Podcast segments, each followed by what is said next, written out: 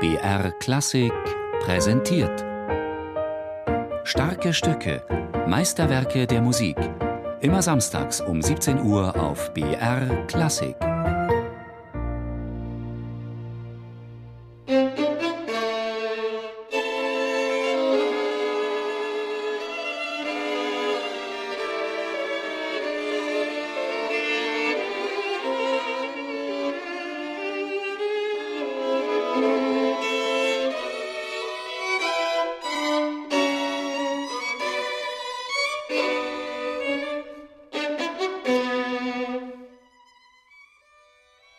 Das Werk hat mich ob seiner ungewöhnlichen Form, Ausdrucksvielfalt, Ausdrucksintensität und ob seinem Gesamtanspruch fast mehr fasziniert als seine berühmten Solosonaten.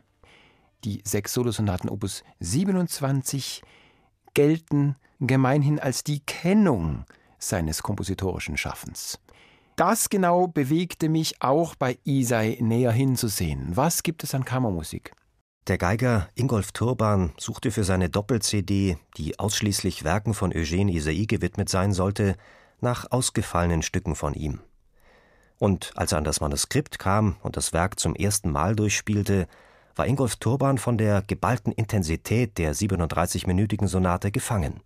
Da möchte ich erstmal darauf hinweisen, dass Isai fähig gewesen sein muss, wie kein zweiter, wirklich auf einer einzigen Geige symphonisch zu spielen und auch symphonisch zu denken.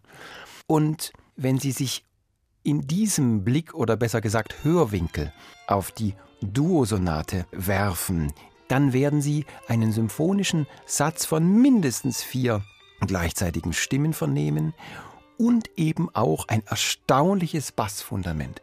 Auch das ist neu und einzigartig, dass Isai etwas wirklich volltönend Symphonisches schafft für dann doch nur zwei Geigen.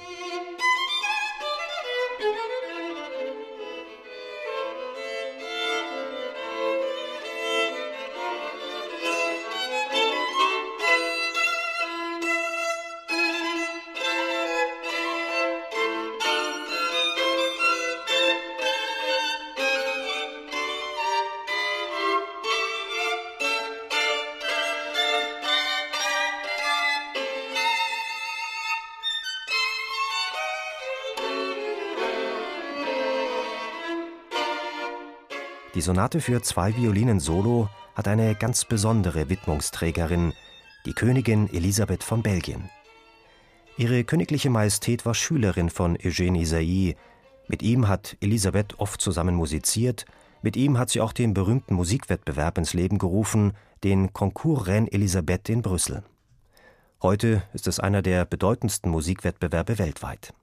Doch Eugène Isaïe und Königin Elisabeth verband sich ja mehr als nur Freundschaft, und die Musik der Duosonate beweist dies eindeutig, meint Ingolf Turban.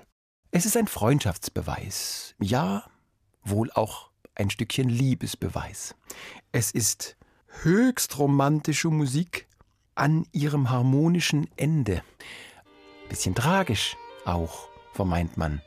Auch das hat womöglich mit einer Liebe zu dieser großen Frau zu tun. Wie lange hält die Liebe?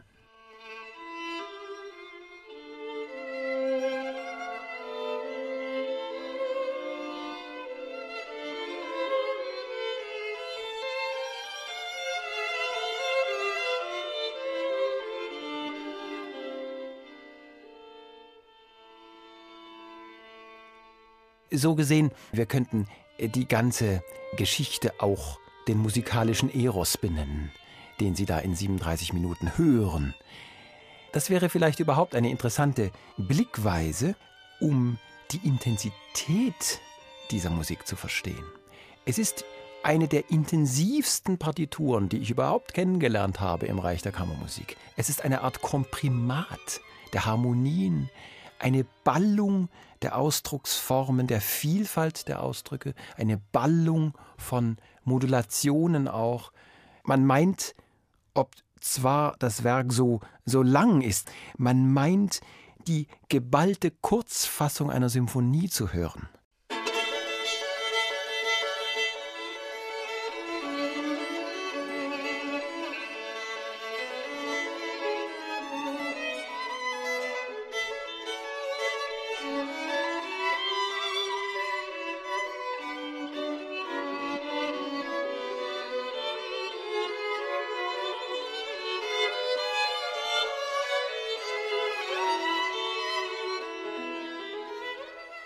Ob die beiden die Sonate je zusammen gespielt haben? Darüber ist nichts bekannt. Falls ja, dann muss die Königin Elisabeth über hohe geigerische Virtuosität verfügt haben. Das dreisätzige Werk verlangt in den beiden absolut gleichwertigen Soloparts den Interpreten einiges ab. Die abwechslungsreiche Partitur ist gespickt mit Doppelgriff- und Akkordpassagen, Staccatoläufen und Ricochet-Arpeggien. Unfassbar, dass diese harmonisch prachtvolle und zwischen Bach-Adaption, schwärmerischer Klangekstase und brillantem romantischen Virtuosentum angesiedelte Musik immer noch so unbekannt ist. Vielleicht, weil sie zum Zeitpunkt der posthumen Erstveröffentlichung als spätromantischer Anachronismus so gar nicht in die neue musikalische Landschaft passte? Ingolf Turban ist die Sonate für zwei Violinen jedenfalls sehr ans Herz gewachsen. Seine Lieblingsmomente darin? Dann, wenn Isai die Extremausschläge seiner Emotionspendel bedient. Sei es ins extrem zarte, zärtliche, sei es aber auch ins orgiastische. Und gerade die Ecksätze beziehen sich immer wieder auf dieses dionysische, dieses genüssliche, orgiastische Element.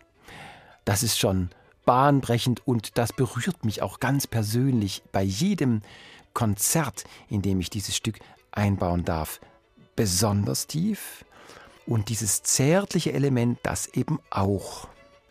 Da fühle ich mich dann in die Welt von Maurice Ravel hineinversetzt und merke, auf welcher fein verästelten Ader dieser üppige Mann, der ja auch von seiner ganzen Statur her auffiel, auch Musik wob und feinst stricken konnte.